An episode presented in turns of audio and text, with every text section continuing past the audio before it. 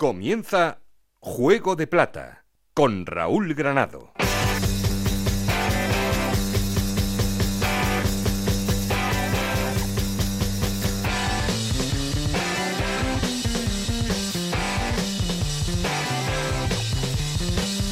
¿Qué tal? Muy buenas, bienvenidos a Juego de Plata, el podcast de Onda Cero en el que os contamos todo lo que pasa en Segunda División.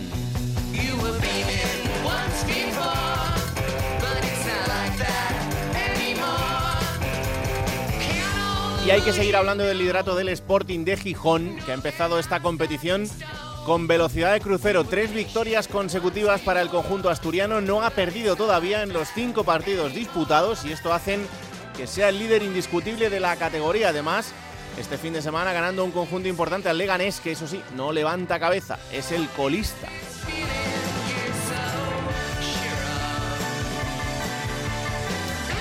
Y si es meritorio el arranque del Sporting, también lo es y mucho más el de la Ponferradina, el equipo de John Pérez Bolo, que ha vuelto a la senda de la victoria este fin de semana después de perder la semana pasada y le hace estar segundo a tan solo un punto del Sporting.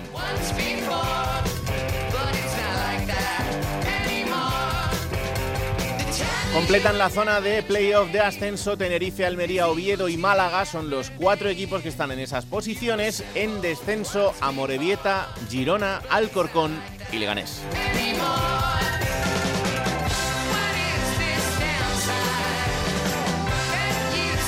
Entrenadores que empiezan a estar en la cuerda floja, sobre todo en el caso de Asier Garitano y de Mitchell en Leganés y Girona, pero también más gente discutida porque, ojo, ha vuelto a perder el Real Valladolid.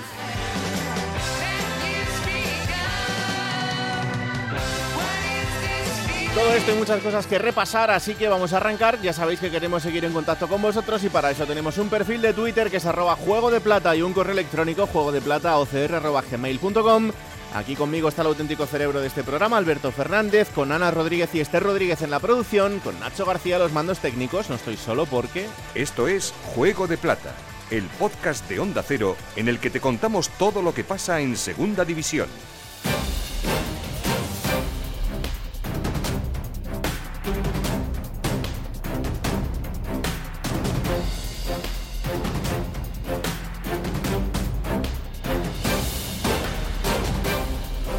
Tenerife conseguía este fin de semana una de las victorias importantes de la jornada, ganándole 0-2 al Real Valladolid. El conjunto tinerfeño es tercero en la clasificación. Yendi Hernández. Un eh, club deportivo Tenerife con nueva cara, contagiando ilusión en la afición de Canarias, de momento sin perder en las eh, cinco primeras eh, jornadas. Un registro que no se daba desde el año 2003 en el club del Heliodoro. Los nuevos fichajes, hasta 11, todos muy integrados, solo un gol encajado por el portero, por Juan Soriano. Las ideas claras de Ramis, de un conjunto sólido, con la brújula de Michel Herrero en el medio y la contundencia defensiva del veterano Carlos Ruiz y del defensa serbio Sipsic. Una victoria espléndida en Valladolid. Un Tenerife práctico se colocó 0-2 a la media hora y con el público de Zorrilla en contra del equipo local. Incluso tuvo contragolpes para golear en la segunda parte. ¿Qué decir del gol de Sam Shashua, el 0 a 1? Ese gesto de agilidad, de rapidez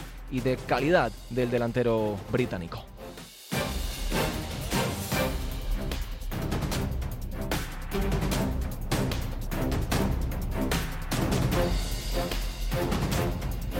En Almería, este fin de semana les tocó perder precisamente frente a la Ponferradina, oportunidad perdida de los andaluces para asomarse al balcón de arriba de la clasificación. Juan Antonio Manzano. Segunda derrota consecutiva de la Unión Deportiva Almería como visitante. Desde luego el Toralín no va a ser uno de los campos fetiches del conjunto rojiblanco, que cayó por 1 a 0 y que fue de más a menos. Arrancó bien el choque, pero poco a poco fue diluyéndose hasta perder prácticamente presencia ofensiva. Solamente un momento en el que estuvo algo más agarrado al resultado y fue a raíz de esa anulación del gol de eh, París Adot eh, después del rebote en el Central Babich en una sorprendente decisión del VAR y eh, ratificada por Arcediano Monestillo. Al final luego llegó el eh, gol que sí subió al marcador y con todo el conjunto rojo y blanco se quedó sin un triunfo o al menos sin unos puntos que le hubieran venido muy bien. Es verdad que el técnico Rubi todavía no puede contar con toda la plantilla, puesto que ni Carrizo ni Diego Sousa han entrado aún en una convocatoria, pero se espera que lo hagan esta próxima semana en la visita a Santo Domingo para medirse al Alcorcón. El Oviedo también arranca fuerte y engancha dos victorias consecutivas que le hacen estar en la quinta posición. Chisco García. Sigue cotizando al alza el Oviedo. El empate frente al Fuenlabrada no se puede considerar un tropiezo. Venían los azules de tres victorias y eso les ha supuesto sumar 10 de los últimos 12 puntos en disputa. Además, ha consolidado la idea con el doble pivote que forman Ezar y Tejera y con los tres medias puntas, Sangali, Nahuel y Borja Sánchez, llevando las eh, riendas del juego ofensivo y con un Gustavo Leschuk que se va a perder el partido del Ansio Carro y que parece que puede ser una baja sensible para los del Cuco Ciganda. Eso sí, quiere el técnico que se mantengan las señas de identidad. Siempre hubo buenas sensaciones, antes faltaban los puntos, ahora quieren volver a sumarlos de tres.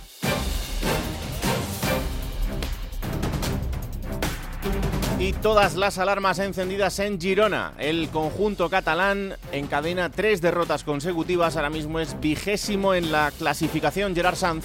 Pues decía Mitchell en la previa el viernes que estaba contento con el juego de su equipo, pero que los resultados no acompañaban, que era fundamental ganar en Málaga para levantar los ánimos y la realidad es que el equipo volvía el domingo a casa después de otro palo y ya son tres derrotas consecutivas, tres derrotas que además han hecho que el equipo caiga en zona de descenso. La del domingo en la Rosaleda especialmente dolorosa, con goles en momentos muy inoportunos, siempre lo son, pero recibir un gol al filo del descanso y otro en el añadido dejan a cualquiera tocado. Y así es como está el Girona ahora mismo, muy tocado después de no poder sumar ningún punto en los últimos tres partidos, en descenso a un punto de la permanencia, pero ante su primer gran contratiempo de la temporada. Ha llegado muy pronto pero el conjunto catalán ya tiene que coger los remos y empezar a remar a contracorriente. Y el próximo rival, nada sencillo. El sábado visita Montilivi uno de los descendidos de primera como es el Valladolid, otra dura piedra en la cuesta que tiene que subir el Giro.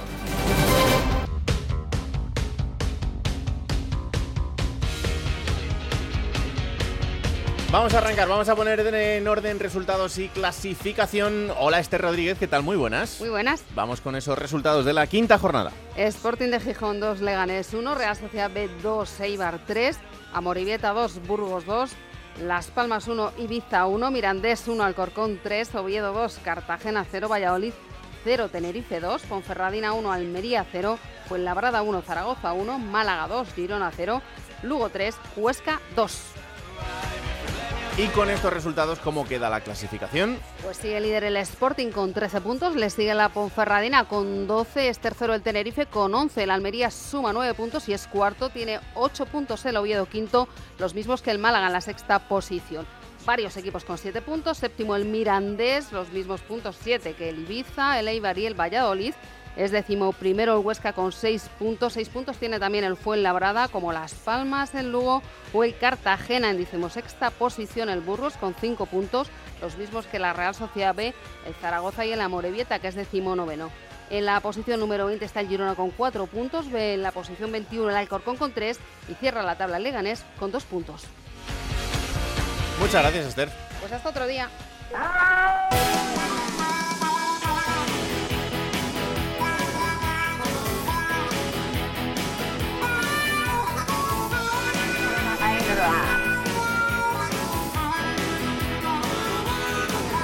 Hoy es un gran día en Juego de Plata.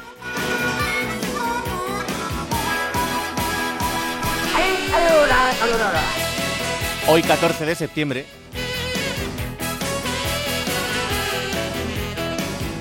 Es el cumpleaños de Nacho García.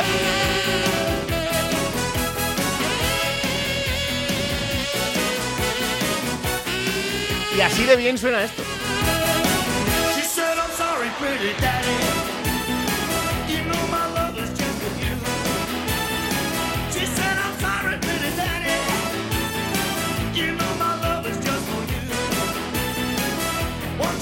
Siempre en sus manos, siempre en las mejores manos. Ahí está al otro lado de la pecera Nacho García.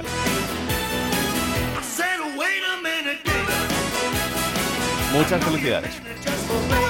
Hola, subdirector Alberto Fernández, ¿qué tal? Muy buenas. Hola Raúl, muy buenas. Felicidades a Nacho, por supuesto. Claro que sí. Solo faltaba. A ver, cuéntame qué es lo que más te ha llamado la atención de este fin de semana en Segunda División. Bueno, ha habido muchos nombres relevantes, importantes, ¿no? Que han destacado en sus partidos. Me gustó mucho Chris Ramos en, en el Lugo, porque creo que fue capital para consagrar esa remontada ante la Sociedad Deportiva Huesca, un partido loco, loco. Yo creo que el más loco de la jornada. Mm. Y bueno, Cris Ramos destacó, destacó en el Lugo. Es verdad que los goles los hacen Barreiro y Gerard Valentín, pero él da las dos asistencias, hace dos muy buenas jugadas y al final. El año pasado, en el segundo tramo, en el último tramo de la temporada, destacó Cris Ramos y yo espero que esta temporada lo pueda hacer ya desde el principio, que es lo que estamos, lo estamos viendo.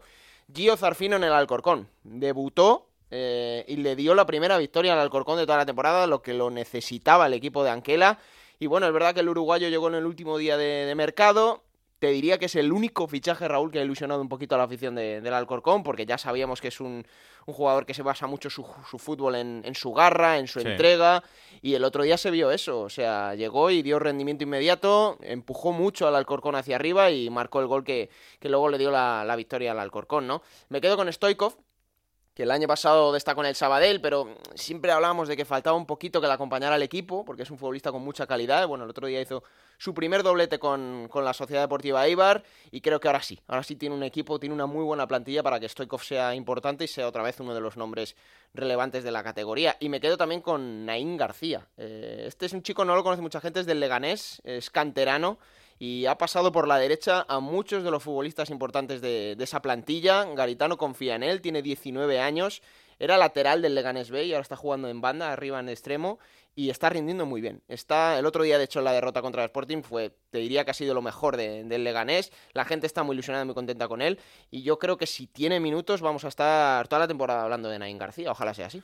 Tenemos que empezar a hacer agenda de estos jugadores jóvenes para irlos presentando y contarle Sí. a la gente de dónde vienen y cuál es su formación, porque creo que es eh, importante y sobre todo eh, ilusionante para muchos equipos el ir conociendo a los futbolistas jóvenes que, que son el futuro de, de las plantillas. Bueno, estos son los cuatro nombres propios que ha elegido Alberto. Momento ahora para saludar al líder. Vamos hasta Gijón porque una semana más hay que empezar este programa saludando a Juan Gancedo. Hola Juan, muy buenas.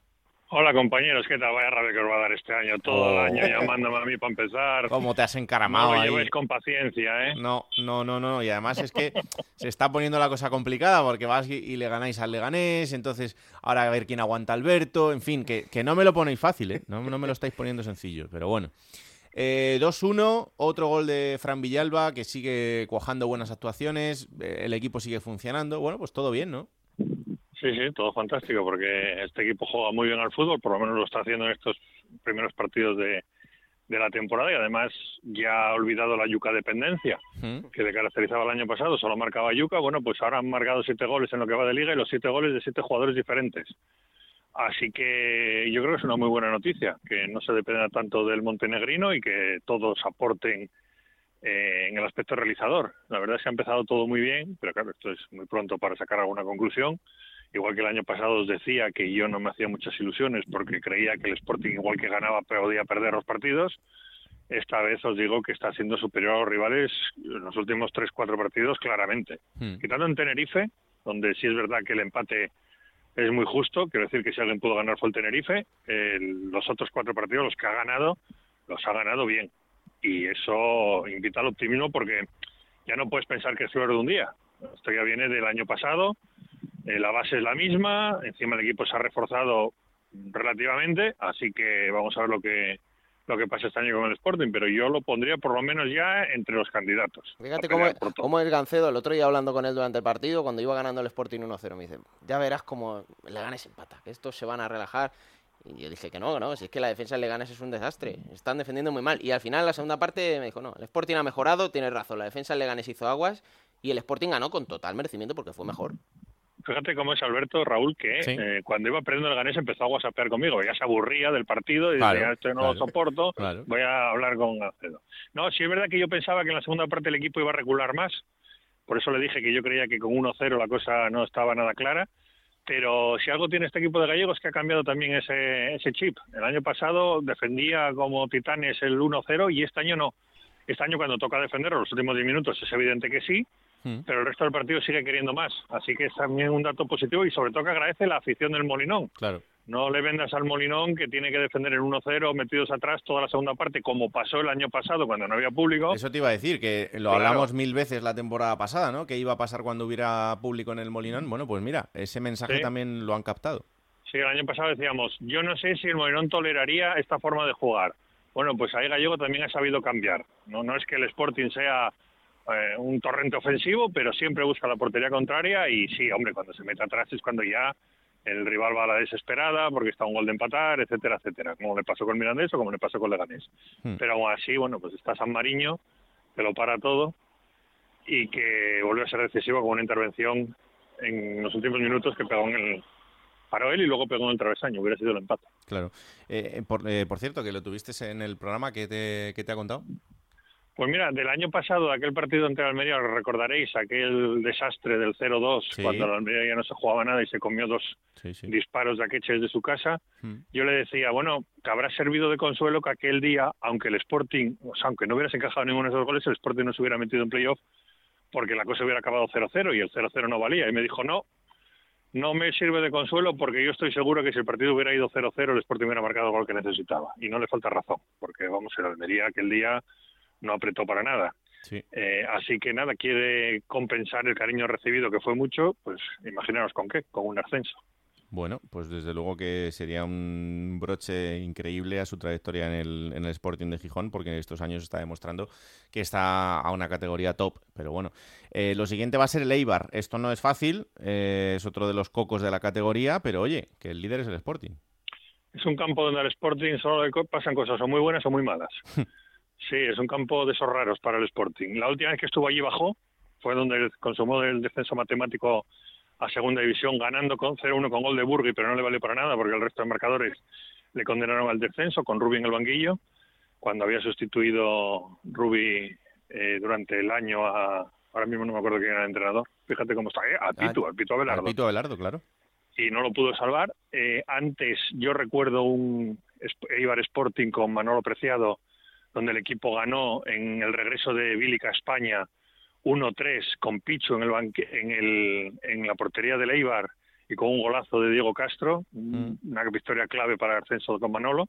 Y antes, el famoso arbitraje de Rodado Rodríguez, ya en época de Marcelino, tú de aquella No. todavía estabas con el biberón quizá, Sí, sí. cuando Marcelino García entrenaba al Sporting estuvo muy cerca de subirle, hubo ahí un arbitraje de Rodado Rodríguez que, vamos, acabó con el Sporting con ocho, le pitó dos penaltis en contra, hubo invasión de campo, bueno, la acabó sí, Marcelino García Toral llorando en, en sala de prensa de Ipurúa porque sabía que esa derrota ante un Eibar que no se jugaba nada le condenaba a no subir ese año, como luego pasó, porque luego se pagaron las las bajas en el siguiente partido frente al Tenerife y el equipo ya perdió todas las opciones. Así que es un campo, repito, donde le pasan cosas muy buenas o muy malas.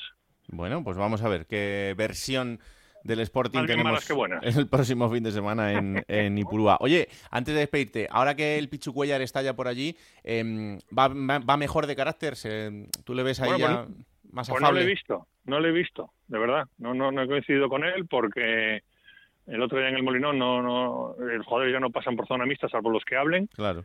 A mareo vamos lo que podemos, nos dejan entrar un rato, pero luego no nos dejan estar hasta el final, con lo cual todavía no lo he visto personalmente. Pero ayer decía Mariño, Sí. y yo creo que es la gran definición, que Pichu Cuellar es un gran personaje. Claro. Do- doy fe, doy fe, eh, doy fe. A la gente de Leganés no le sentó muy bien que dijera aquello de que, bueno, estos años he estado siempre pensando en el Sporting y mirando Sí. al Sporting. Sí, sí, sí, sí, Con la bici Que, estática. oye, para ganarse a la gente del Sporting de su llegada de nuevas está bien, pero... Está muy bien, claro. oye, Con la bici estática. Acordaros el año pasado, un Sporting Leganés, el penalti que hizo, Sí. un puñetazo en la cara, creo que fue a Borja López, en el 88. Pero de aquella lo protestó, ¿eh? No, eh, no, no, vamos. si es un profesional. Y luego empató el Leganés en el 93 con un penalti que solo vio Pulido Santana, pese a. ¿eh? Hala, Pulido hasta la Santana- semana que viene. Pulido Santana también es un gran personaje de la Eh, Madre mía. Ay, señor, siempre haciendo amigos. Adiós, Gancedo. Un abrazo, chao. Chao, chao. Eh, porque tengo esperando al otro lado del teléfono a un sportinguista de pro, a otro de estos personajes que pasan por este programa siempre un par de veces eh, por temporada. Amigo y compañero Senén Morán, ¿qué tal? Muy buenas. Hola, muy buenas, ¿qué tal? ¿Cómo estamos? Muy bien, muy bien, muy contentos. De momento, muy Hombre, contentos. vamos, es que no hay quien os tosa. Con este arranque de temporada estáis todos que, que no se os puede llamar, porque es que estáis que, que sois inaguantables, toda la caverna eh, sportinguista. Bueno, La verdad es que las cinco jornadas son para ilusionarse. No, hombre, de momento sí, de momento la verdad que, que estamos aquí muy contentos, pero es lo de siempre, es que esto es tan largo que son cinco jornadas nada más las que las que llevamos y lo larga que es la segunda división, ya sabes tú que, que esto hay que tener los pies en el suelo porque un día estás arriba y otro pues estar abajo, ¿eh? No, no, está claro, pero eh, sí es verdad lo que decía Juan ahora, que el equipo mantiene la base de la temporada pasada, que es un equipo súper trabajado, que tiene cambios eh, en piezas clave, porque es cierto que nos dejaba la incógnita de qué pasaría con el adiós de Manu García, aunque su rendimiento en la última temporada haya sido de, de altibajos, la llegada de Fran Villalba. Eh, qué pasaría con Jurjevic, cómo se adaptaría a no salir esta temporada y quedarse un año más en, la categoría y en el Sporting. Bueno, incógnitas que vamos viendo que están encajando muy bien. Sí, además yo creo que es un equipo que lo fundamental, ¿eh? para mí está en que es un equipo más hecho eh, en relación a jugadores como Guille Rosas, José Grajera, eh, Gaspar, Pablo García, etcétera. Creo que, que el Sporting es un equipo ya más hecho, de la mayoría eh, jugaron del año pasado, pero bueno, podía ser su primera temporada en, en, eh, en la mayoría de los casos también. Entonces, yo creo que, que esas piezas, eh, como lo que digo, Guille, José, Gaspar, Grajera, incluso Pedro, eh, hayan tenido ya un año en segunda división eh, y estén más maduros, más hechos en la categoría, creo que es lo que le da al Sporting eh, ese paso al frente. Además, lo bueno que tiene el Sporting de momento es que todo el que ha llegado ha sido para sumar. O sea, Kravets, Villalba, etcétera, Hmm. han llegado y han, y han besado al santo, como quien dice. Entonces, eh, yo creo que el equipo está más hecho, los fichajes que han llegado han sumado, entonces de momento eso está dando sus frutos. Veremos si, si al Sporting eh, le da con, con la plantilla que tiene para, para llegar hasta final de temporada con oxígeno, que es lo, lo único que a mí me preocuparía o que me preocupa es, es eso. Oye, y lo de Jurjevic, ¿tú le ves eh, capacitado para hacer una temporada como la pasada? Hombre, eso es muy difícil. eso es muy difícil, pero pero bueno, a mí con que meta la mitad me vale, ¿eh? O sea, yo, yo con que meta la mitad de goles que el año pasado me vale. Es, muy complicado hacer lo que hizo el año pasado. De todas formas, yo creo que el Sporting, eh, más que mirar a los números que haga Yuca, que es importante, creo que tiene que mirar a que los haga Yuca y también los hagan los demás. Claro. Porque si te fijas, el año pasado lo que le pasó al Sporting fue que en el momento en que Yuca dejó de meter goles, el equipo no metía goles. Entonces eso no te puede pasar. Yo creo que lo que tiene que hacer el Sporting es compensar la cifra goleadora. Es decir, que si falta Yuca, puede haber otro jugador que meta los goles. Que no sea solo Yuca, Yuca, Yuca, Yuca y otra vez Yuca. Hmm. Yo creo que eso fue un, un pero del año pasado del Sporting. Pero si mete 22 y los demás meten más, pues perfecto. ¿eh? Hombre, eh, eso se está demostrando ya en el arranque de temporada, porque de momento, lo decía ahora Juan el dato, eh, siete goles, siete goleadores diferentes. Como manera de arrancar no parece, no parece mala, ¿no? Es cierto que hay mucha gente que tiene que, que ir aportando y, y sobre todo los, los tres de arriba que juegan por detrás de Yuca, ¿no?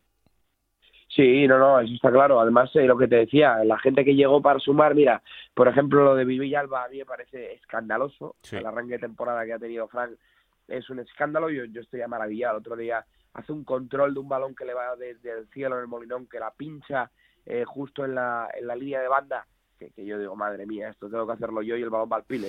Pero bueno, digo yo, madre mía. Y luego también el Puma Rodríguez lo que ha jugado está muy bien. Entonces, eh, lo que te digo, para mí muy bien todos. Eh, Gaspar está muy bien. Aitor, creo que el gol del otro día le va a venir muy bien. Y es que pff, solo tengo cosas positivas hasta el momento. Espero llamarte muchas veces durante el año, ¿eh?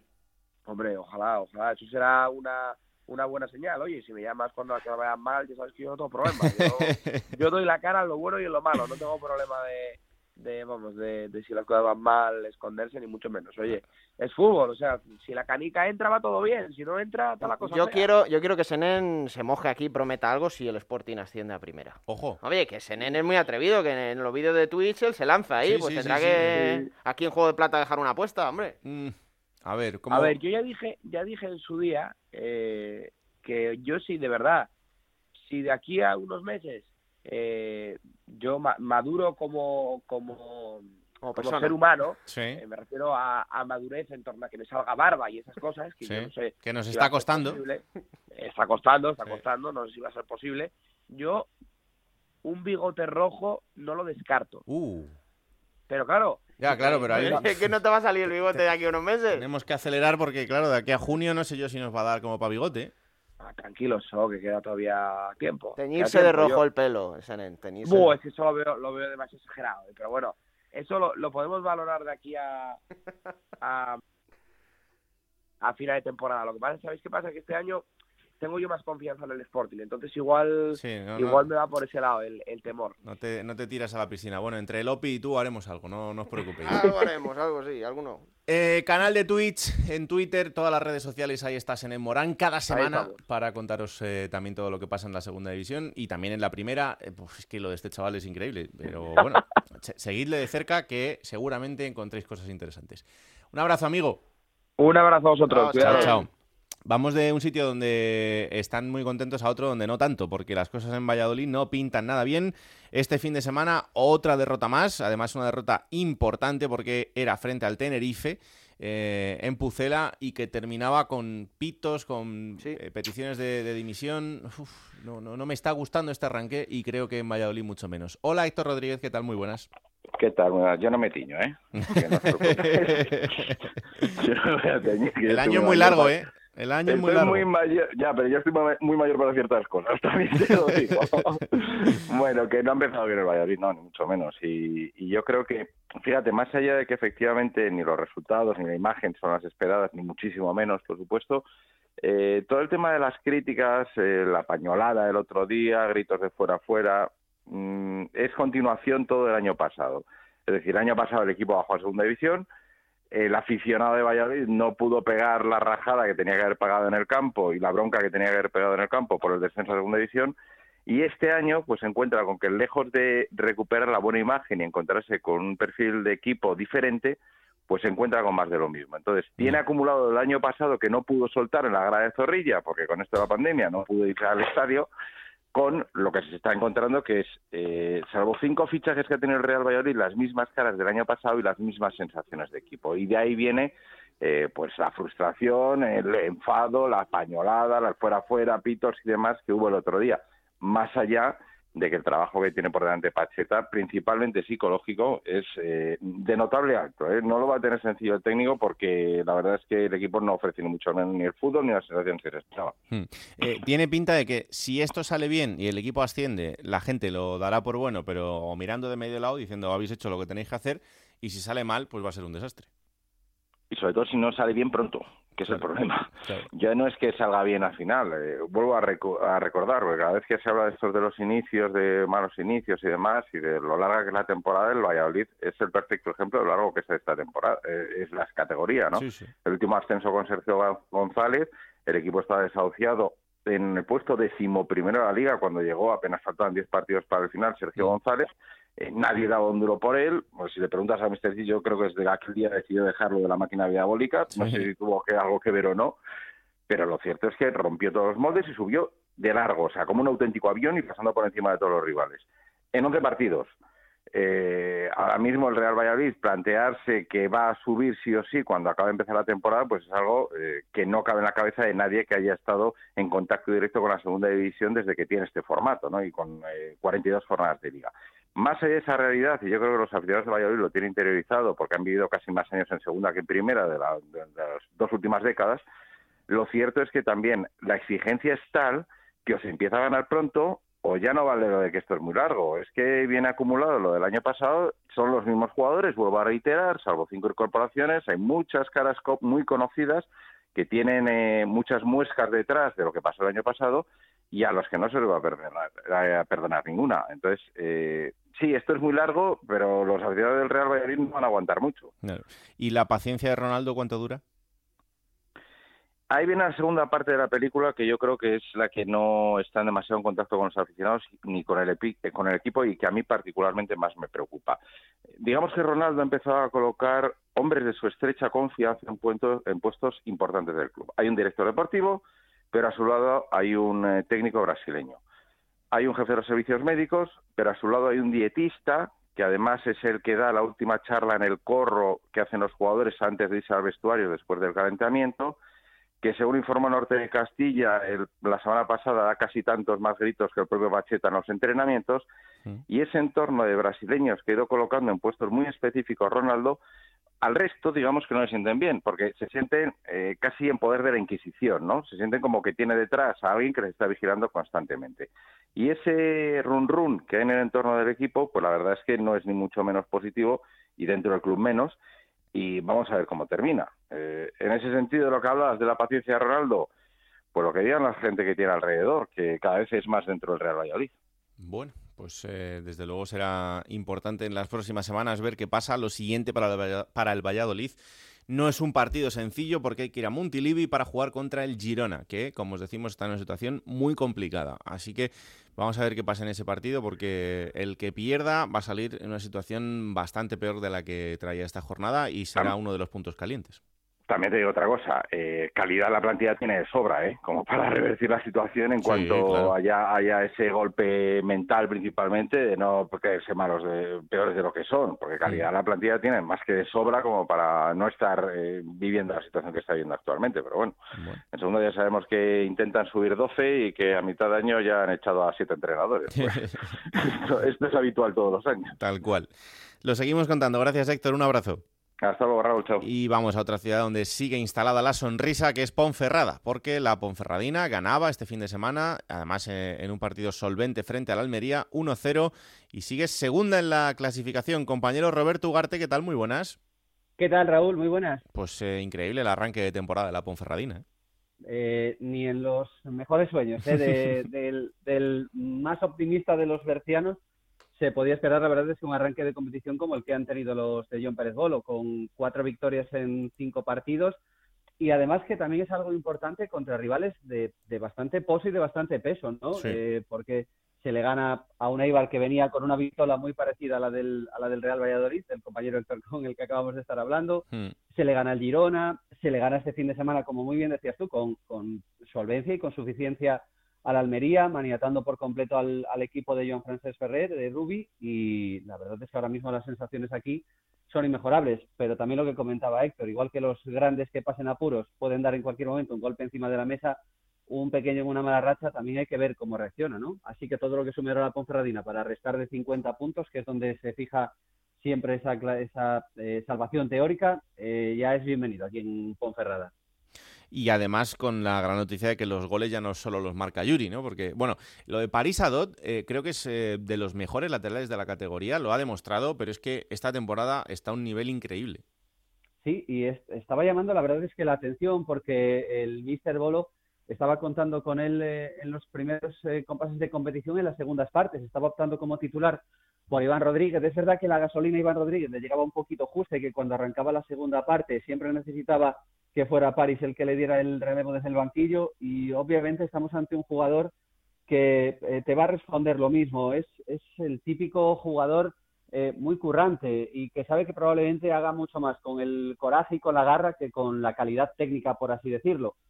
Igual alguien que vea el gol que marca frente a la Almería desde fuera del área y con la pierna mala dice, ¿cómo está hablando este hombre de que tiene más coraje que calidad? Pero es así y es, es la verdad. Eh, la verdad es que es un, un, seguro contar con ese tipo de jugadores, ya no solo por lo que te pueden aportar en la faceta ofensiva. Eh, París el, en el partido frente a la Almería se pudo ir perfectamente con un hat-trick porque le anula un gol el, el VAR, el vídeo de arbitraje, por un fuera de juego de la uña del dedo gordo del pie de, de Yuri de Sousa y tiene una ocasión con 1-0 y con el Almería volcado eh, prácticamente para hacer el 2-0 definitivo que se le va afuera también por, por muy poquito. Se pudo ir con un, con un hat-trick, pero vamos, para equipos como la Ponferradina lo que tú dices, que gente como, como José Naranjo, que también ha visto puerta ya, como Dani Ojeda, que ha visto puerta ya, es muy importante que no dejen al eh, sempiterno Yuri en, esa faceta goleadora. Pues sí, la verdad es que sí.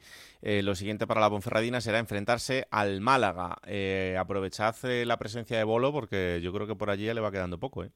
Domingo a las 4 de la tarde será ese duelo frente al, frente al Málaga y eso ha pasado mucho, ¿eh? quiero decir, eh, que empiecen a sonar cantos de sirena eh, y relacionando al, el nombre de John Pérez Bolo con otros equipos no es, no es nuevo.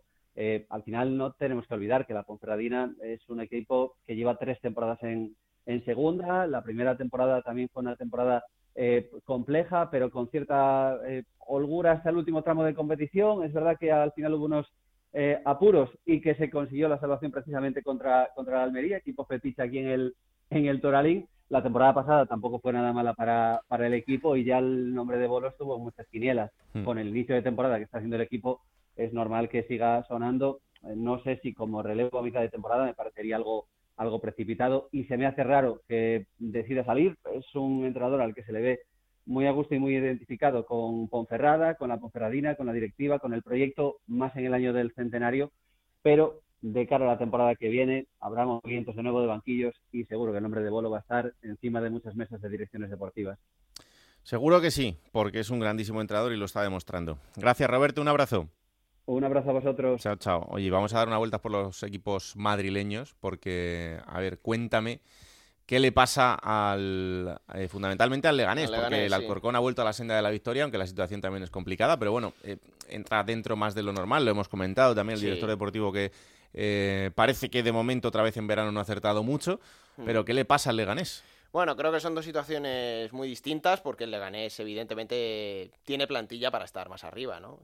yo de hecho le colocaría al Leganés un equipo de los que tiene que luchar para entrar en playoff. Es verdad que se ha gastado cero euros, ¿eh? que ya se ha gastado menos que el año pasado, y es algo de lo que se ha achacado mucho al club, ¿no? La poca inversión que ha habido en, jugadores, a pesar de que han llegado futbolistas importantes que han llegado a Leganés por la ficha, evidentemente, porque la ficha sí que se la, se la pagan, ¿no? Pero bueno, hay un problema de conjunción de objetivos, ¿no? Creo que mm, hay gente en el Leganés que cree que el equipo está para luchar por playoff y hay gente dentro del club que también cree que el equipo está para simplemente lograr la permanencia. Y ahí el mensaje que se está enviando a la afición, creo Raúl que se equivocó. Equivoco porque es distinto y tú vas al estadio Butarque y hay pitos y luego hay aplausos y la gente no va al unísono, como ha sido otros años en el Club Deportivo Leganés.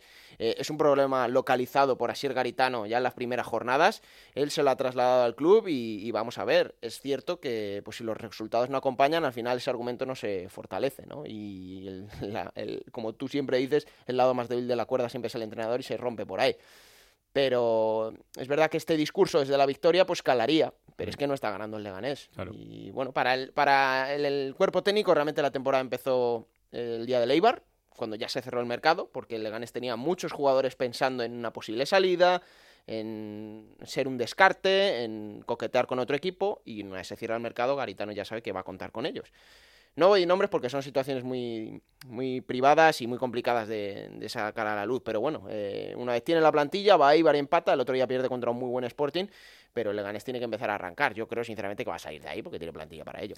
De momento este fin de semana tiene que enfrentarse a la Morevieta, si no consigue sumar tres puntos ya estaremos hablando de, de otra cosa, porque en estas cinco jornadas todavía no ha ganado un solo partido, ha empatado dos, ha perdido tres, es de momento eh, la renta del eh, conjunto pepinero, situación muy complicada del colista de la categoría, evidentemente no igual no está para entrar en el playoff, pero tampoco como para ser el, colista. Lo del Alcorcón, mm, ya lo dijimos otro día, Raúl, la plantilla da para lo que da, y aunque la sabe que tiene muy poquito. Y el Alcorcón sí que es normal que esté ahí toda la temporada, el otro ya ganó, pero va a estar ahí. Pues sí, eso tiene, tiene toda la pinta, desde luego. Bueno, vamos a darle la bienvenida a este programa a un querido compañero que podéis escuchar cada fin de semana en Radio Estadio con Edu García y es David Timón. Hola David, ¿qué tal? Muy buenas. Hola Raúl Alberto, ¿qué tal? Jo, qué orgullo, qué gusto y, qué maravilla. Lo decía, se lo decía Alberto el otro día. Es que yo soy muy fan. Hombre, por favor. Entonces para mí es un, es un orgullo, os lo digo en serio. un gusto, un gusto tenerte por aquí y que puedas acompañarnos eh, cuando tengas un ratito para analizar esta categoría que, que, sabes que siempre estamos pendientes porque yo tengo la pelea con, con los especialistas de fútbol internacional de que la segunda división española es mejor que alguna primera división europea y. Poco a poco intentaré ganar esta batalla, pero vamos, sigo, sigo librándola. Em, ¿qué, te parece este arranque, estas cinco jornadas? ¿Te está sorprendiendo, por ejemplo, el, Sporting de Gijón? No me está sorprendiendo mucho, ¿eh? No te creas, eh, Raúl, porque, porque realmente me parece un equipo prototípico de los que funcionan en, en, la categoría. Estoy contigo, es que creo que en nivel, en competitividad, en igualdad, y diría incluso que en rendimiento bruto en relación a la calidad o al techo técnico que tienen los equipos, es una categoría que está exprimida al máximo. Es cierto que esto siempre, como digo, lo repito mucho en primera, lo repito mucho en segunda, esto lo marca la, la calidad, la, la capacidad que los entrenadores tienen para construir realmente está basada en lo que los jugadores pueden hacer por sí mismos. Entonces, hay que entender que el, que el contexto español, en general, hay algunas excepciones. Por ejemplo, el Mirandés, muchos cedidos, chicos muy jóvenes, regateadores, agresivos, que tienen que demostrar, tienen un contexto de desarrollo, pero, pero esto no es lo atónica en segunda división. En segunda división, eh, la media de edad es alta o más o menos relacionada con un jugador maduro Y esto nos lleva a, equipos muy competitivos que, mm, en general tienen que estar rindiendo desde el día uno. Y entonces em, encontramos, como digo, muchísima igualdad y a partir de ahí muchas similitudes en la construcción de los equipos. Por ejemplo, estaba revisando, porque he querido prepararme algunos numeritos, eh, el, el, promedio de centros en la categoría. Eh, el promedio de centros en la categoría es brutal, brutal. Eh, no hay casi ningún equipo que centre menos de 10, 11, 12, 13 veces por partido, pero luego es que hay registros de 37, 39, 42, 45 centros por partido, absolutas locuras. Me parece que, el, el Amorebieta centró 42 veces contra el Burgos este, esta jornada. En, en esta misma línea fue el, Oviedo, si no me equivoco, y luego en, en, esa línea eh, encontramos que, que, claro, este recurso eh, permite a los equipos configurarse de una manera, digamos, eh, muy protectora. Entonces aquí encontramos muchas relaciones con la primera división porque no olvidemos, bebe mucho la primera división y la segunda de la primera. Se interrelacionan muchísimo realmente en, este aspecto. Entonces, eh, muy pocos riesgos en general, con balón, sin él. Los bloques son muy, muy compactos, no toman prácticamente ningún riesgo a la hora de, a la hora de ya digo, ni de construir ni de defender. No vemos muchas presiones, no vemos muchos emparejamientos.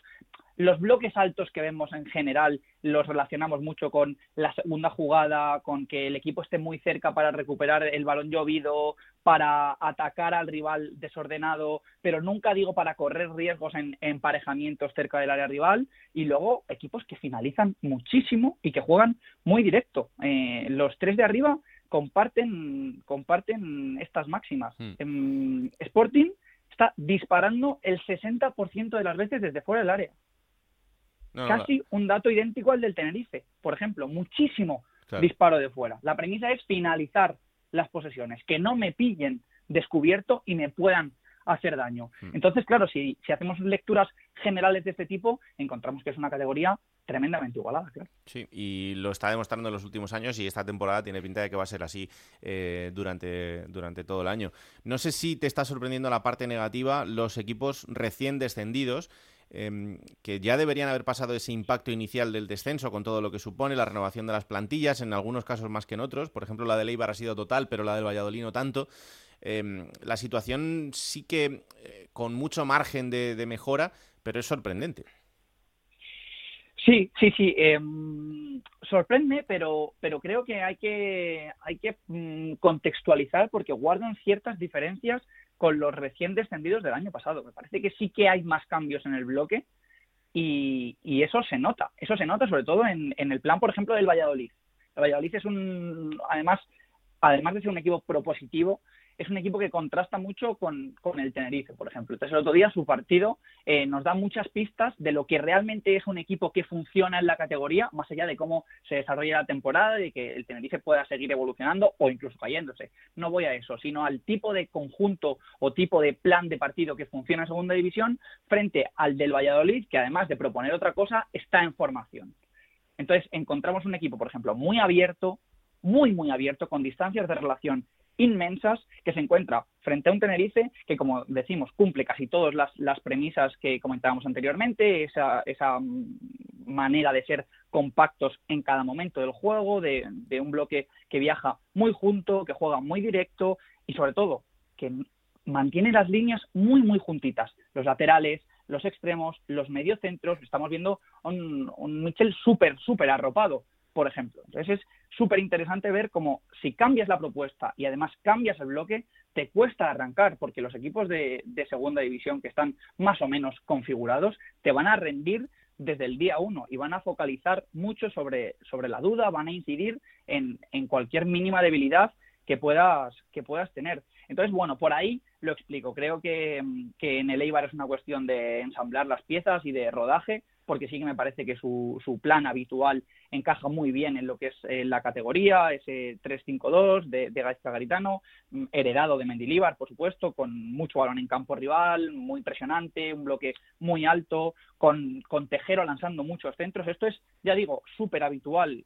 Tenemos muchísimos centradores desde los laterales. Eh, Cristo, Tejero, Marc Mateu, Reina, Olaza, Cornaut. O sea, es que, es que el, dato de centradores es brutal porque ya digo que es em, poco menos que el discurso de muchos de los equipos para asentarse, llegar al área rival, levantar el bloque, ganar la segunda jugada y por tanto defender mejor. O sea, que es que, que es que mm, es un, un recurso que argumenta la forma de, constituirse de los, de los equipos y bueno, creo que el Eibar sí que cumple esta máxima de a la maravilla.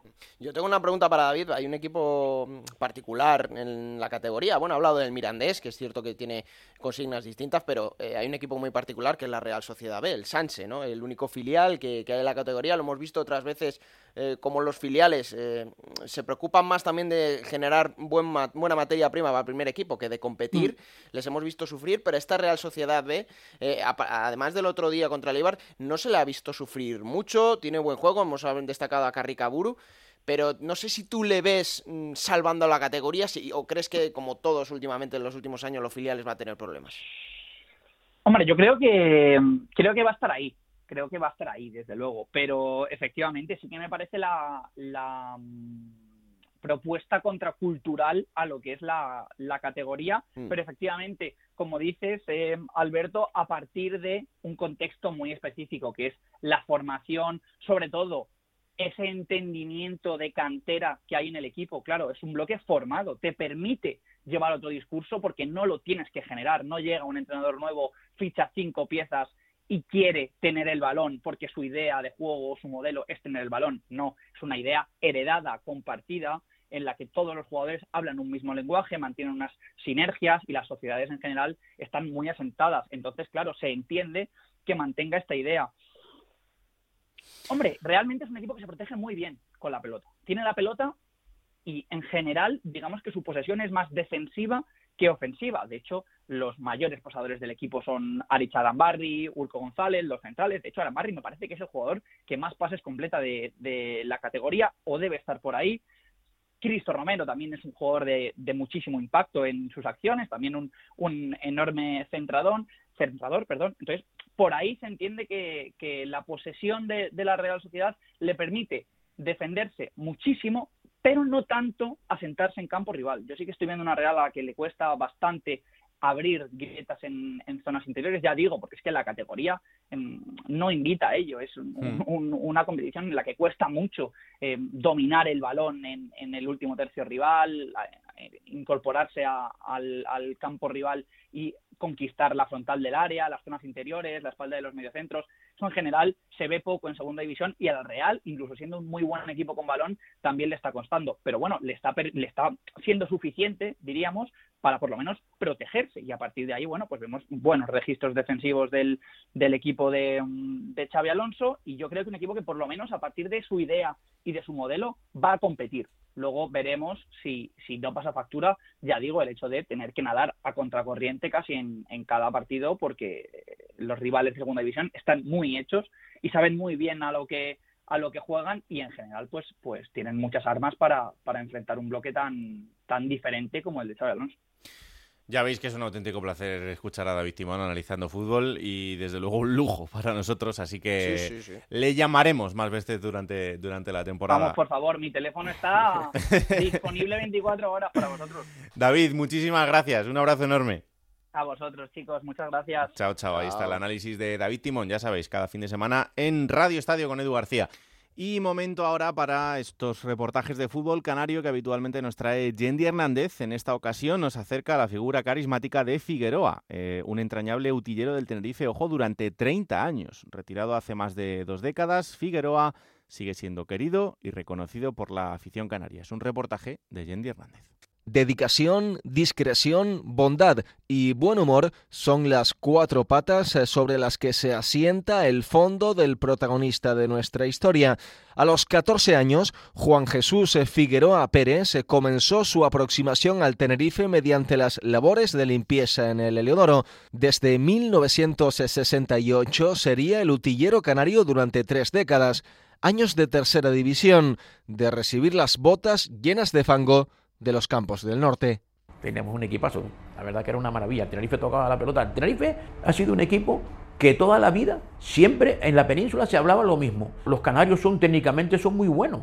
Es la pura realidad, es lo verdad, que teníamos, la época aquella, teníamos jugadores de una gran valía. Pasa que a veces se te olvidan todos, pero tenías un Manolo Purga, un Jorgito, Juanito, Vivillo, que es Cabrera, eh, Esteban, Eduardo, teníamos del Castillo, Domingo Rivero, Manolito Marrero, Luisi, Cantudo, Confidente y dialogante, Figueroa fue siempre el primero en llegar a los entrenamientos, el último en marcharse.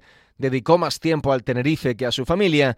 Convivió con jugadores de tercera y con estrellas mundiales, cada uno con su particularidad, con su forma de atarse las ligas de la bota y también con sus secretos. Que los jugadores son como, como si fuesen mi propia familia. Cuando me veían un poquito mal, que no me daba o lo que sea, ellos mismos me daban dinero, unos, otros, siempre decía Figueroa, te hace falta algo. A veces los jugadores te contaban hasta, hasta sus penas de sus casas y todo, porque claro, uno está ahí, lo escucha todo, oírlo y punto, y nada más. Ahí no se puede ni comentar nadie, ni con familia, ni nada. El utillero nunca fue amigo de los aviones. El que fuera médico del Tenerife, Blas Ramón Almenara, siempre le tenía preparada una receta para volar.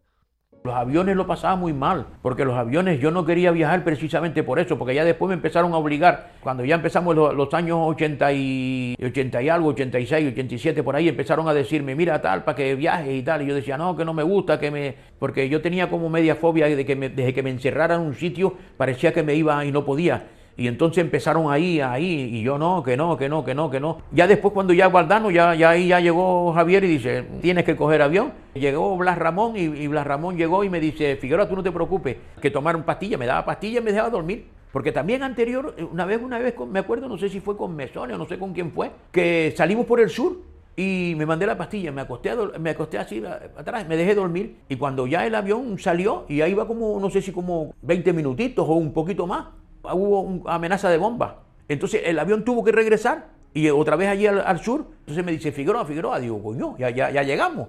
Coño, ni que poco pronto. El canario David Amaral sería centrocampista y capitán del Tenerife en los 80.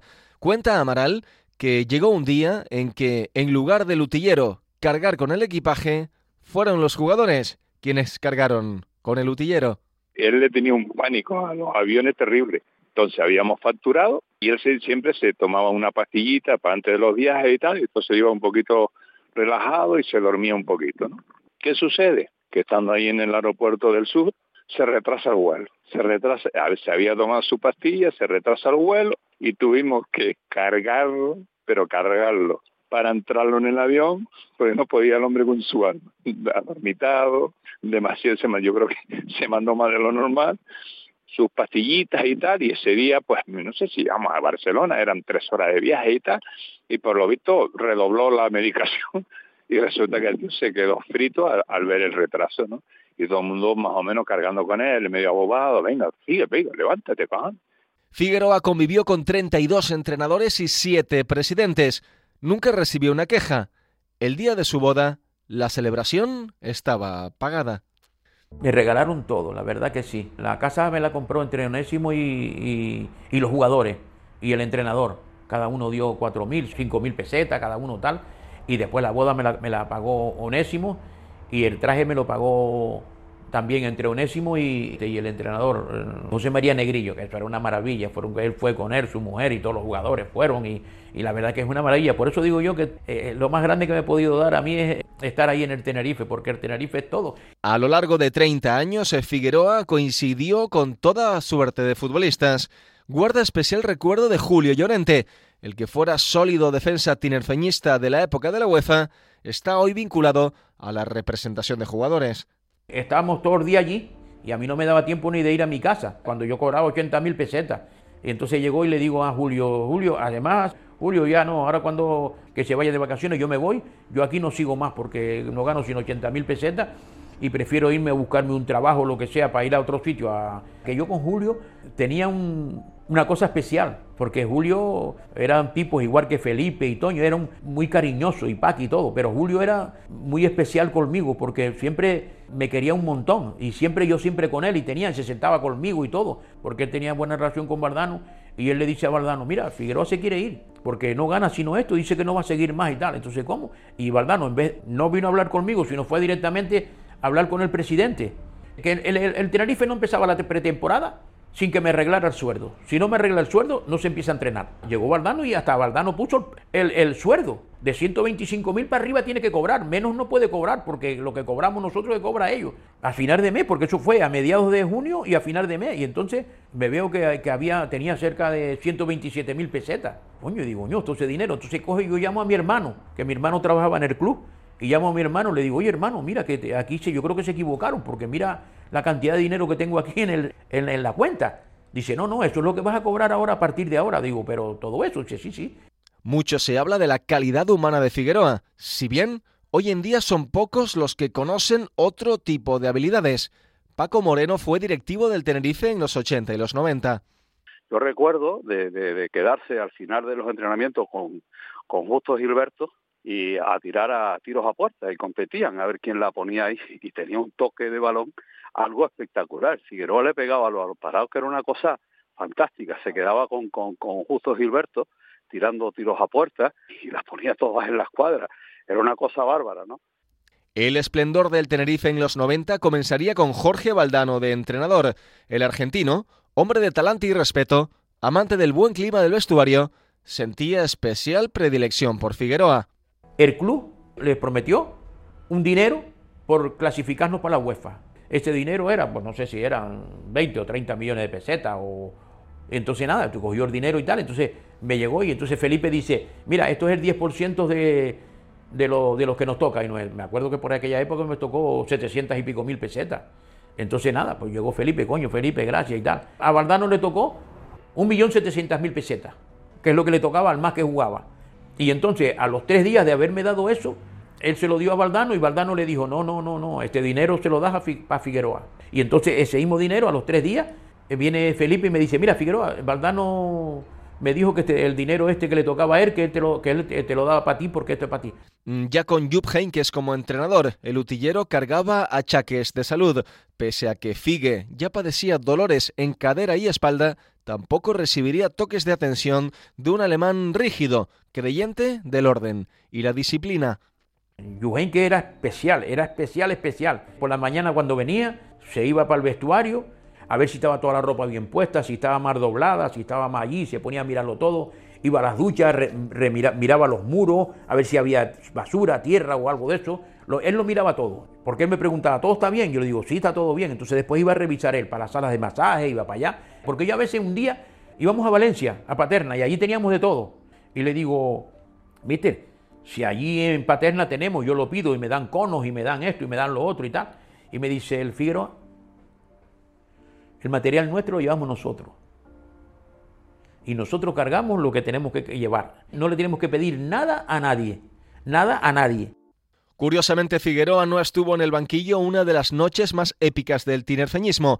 Operado de la cadera en la clínica tinerfeña de San Juan de Dios, fue su hijo quien viajó a Dinamarca para la vuelta de la eliminatoria con el Brondi.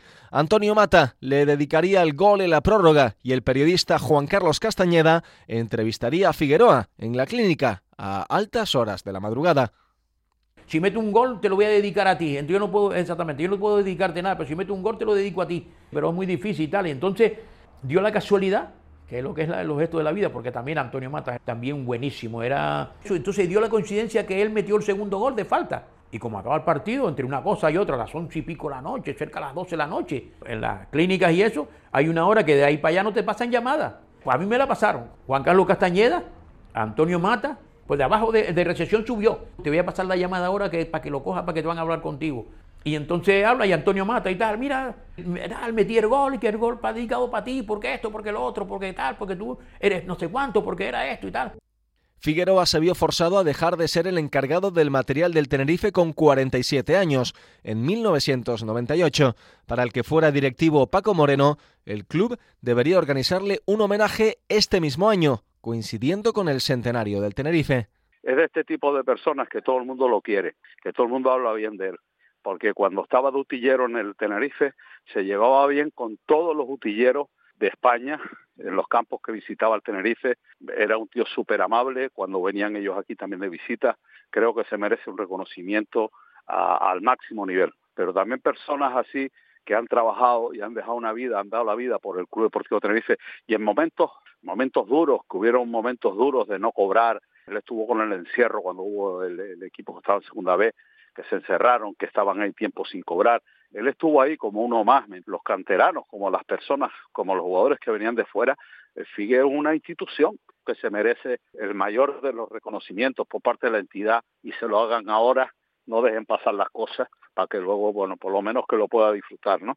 Juan Jesús Figueroa Pérez, modelo de lutillero ejemplar, debe su vida, su boda e incluso su salud al club chicharrero. Para todo aquel que ha pasado por el vestuario, el bueno de Figue significa mucho más que el encargado de preparar la ropa, recoger los balones o limar cada taco de las botas.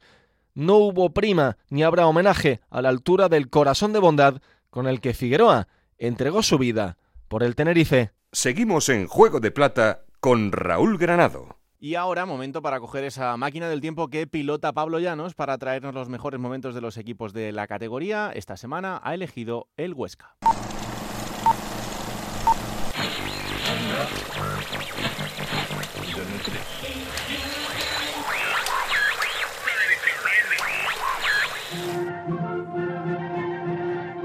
19 de agosto del año 2018 en España. La actualidad pasa por el atentado de las Ramblas en Barcelona, las relaciones entre Podemos y el nuevo gobierno y por la situación en Cataluña. Fuera de nuestras fronteras, Italia, Venezuela y Estados Unidos centran todas las miradas. Además, Álvaro Soler, con su sencillo La cintura, es número uno en todas las listas musicales. Sin embargo, en la ciudad de Huesca la actualidad pasa por otro lado, en concreto por Ipurúa, el estadio de la Sociedad Deportiva Ibar. Allí, la Sociedad Deportiva Huesca juega su primer partido en la máxima categoría. Los alto aragoneses están ante uno de los momentos más importantes de su historia. Llegan de la mano de Leo Franco, icono del club, y que ha asumido las riendas del banquillo ostense después de que Rubí dejara el equipo en primera división. Enfrente van a tener a la Sociedad Deportiva Eibar de Mendilibar que encara su quinta temporada consecutiva en la máxima categoría del fútbol español. Leo Franco salía al partido con Axel Werner, el guardameta del Atlético de Madrid en la portería, Jorge Miramón Luisinho, los laterales en el centro de la zaga, Jorge Pulido, Xavier Cheita, con Damián Musto, el argentino junto al Gonzalo Melero, Moy Gómez, Alex Gallar en bandas, arriba la pareja de ataque, formada por Samuel Elongo y el Cucho Hernández. Y la Sociedad Deportiva Ibar con Marco Dimitrovic. En la portería Rubén Peña, Paulo Oliveira, Naichar Villa, José Ángel, Diop, Joan Jordán, Bebe Orellana Bandas, arriba Sergi Enric y Quique García. Prieto Iglesias pitaba el comienzo del partido y a los cinco minutos. Gallar el recorte la tiene Gallar, Gallar, gol, gol, gol, gol, gol, gol, gol, gol, gol, gol, gol, gol, gol, gol, gol, gol, gol, gol, gol para la historia.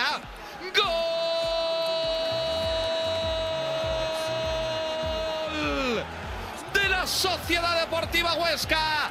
Alex Gallar será para siempre el primer goleador en la máxima categoría del Huesca.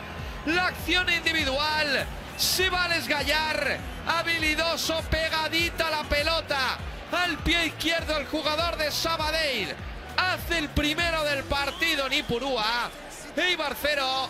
Sociedad Deportiva Huesca 1. Y cinco minutos antes del descanso, lado de la pelota, muy Gómez. Pero es Gallar el que la pone. Gallar. Gol, gol, gol, gol, gol, gol, gol, gol, gol, gol. El segundo.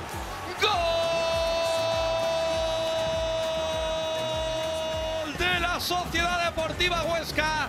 Y si no me corrige la repetición, otra vez Alex Gallar repite con ese lanzamiento de falta que nadie remata y nadie despeja y va votando para caer en la portería de Marco Dimitrovic. Acción completamente legal. Marca el segundo el Huesca, marca Les Gallar. Eibar 0, Huesca 2. En la segunda mitad, el Eibar recortaba diferencias. De nuevo Joan Jordán, Rubén Peña al centro, ahora sí, gol, gol, gol, gol, gol, Escalante. ¡Gol!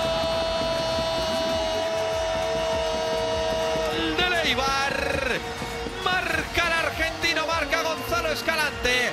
A base de insistencia. La primera no, la segunda tampoco. A la tercera centra Peña, remata Escalante. Hay partido en Ipurúa. Eibar 1, Huesca 2. El partido acababa y el resultado no se movía. La Sociedad Deportiva Huesca ganaba en su debut en la máxima categoría del fútbol español. Lo demás, como se suele decir, es historia. Plata o plomo. Soy el fuego que arde tu piel. Pues tú dirás. Vamos, vamos a empezar por la plata, ¿no? Lo Venga, bonito. Vamos a venga. empezar por- Pues se lo voy a dar a. a Paulino de la Fuente. Jugador del Málaga. Muy merecido. Que el año pasado hablamos aquí de él. Es verdad que no mucho, porque en la Unión Deportiva Logroñés no Sí. invitaba a ello, pero tenía destellos muy buenos, un Mm. futbolista diferente. Lo ha fichado el Málaga, gran acierto, porque de momento en este inicio de temporada está siendo de lo mejor. Y el otro día ah, se convirtió en el mejor de la jornada. Dos goles, sobre todo el primero Raúl, que es un golazo. Y bueno, la gente está en Málaga ilusionada con Paulino de la Fuente. ¿no? Yo creo que puede ser un buen fichaje. Desde luego ha sido el mejor de esta jornada. ¿Y el plomo? Pues yo sé que lo sientes, pero no me gusta nada el inicio del Girona, ¿eh? Y creo que Mitchell no está consiguiendo, no me gusta porque es que me, me preocupa, pero no está consiguiendo lo que él quiere de este equipo. No está consiguiendo el juego, no sé si es porque no tiene los futbolistas necesarios, pero creo que no está convenciendo a sus jugadores de, de lo que quiere. El otro día se le vio muy nervioso, acabó expulsado. No me gusta porque es un entrenador que ha ascendido dos veces en los últimos años a Primera División, que no está acostumbrado a esto y le, ve- le vi sufrir.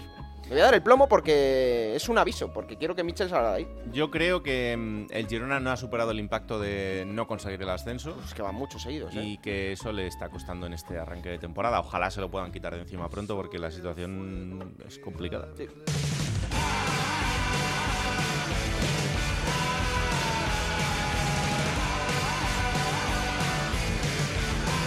Vamos con la próxima jornada, será la número 6. Que va a empezar el viernes en el Municipal de Santo Domingo a las 9 de la noche, Alcorcón Almería, para el sábado a las 4 de la tarde, Ibiza Real Oviedo, a las 6 y cuarto, dos encuentros, Leganés Morevieta y Zaragoza Real Sociedad B, para las 8 y media, el Girona Valladolid y a las 9 de la noche en Cartago Nova, Cartagena, Club Deportivo Lugo. Para el domingo, a la hora de comer, a las 2 de la tarde, Huesca Fuenlabrada, a las 4 Ponferradina Málaga, a las 6 y cuarto, Doble ración, Eibar Sporting de Gijón y Tenerife Mirandés. Para el lunes, Raúl, quedará en el plantío a las 9 de la noche. Burgos, Unión Deportiva Las Palmas. Eso será el fin de semana, os lo contaremos en Radio Estadio, el resumen de los partidos en Radio Estadio Noche. Aquí estaremos el martes de la semana que viene. Esto es Juego de Plata, el podcast de Onda Cero en el que os contamos todo lo que pasa en Segunda División, disponible cada martes a partir de las 5 de la tarde en Onda Cero.es para que os lo descarguéis, lo compartáis y le digáis a todo el mundo que existe este bendito programa que hacemos con tanto cariño. Que la radio os acompañe. Chao.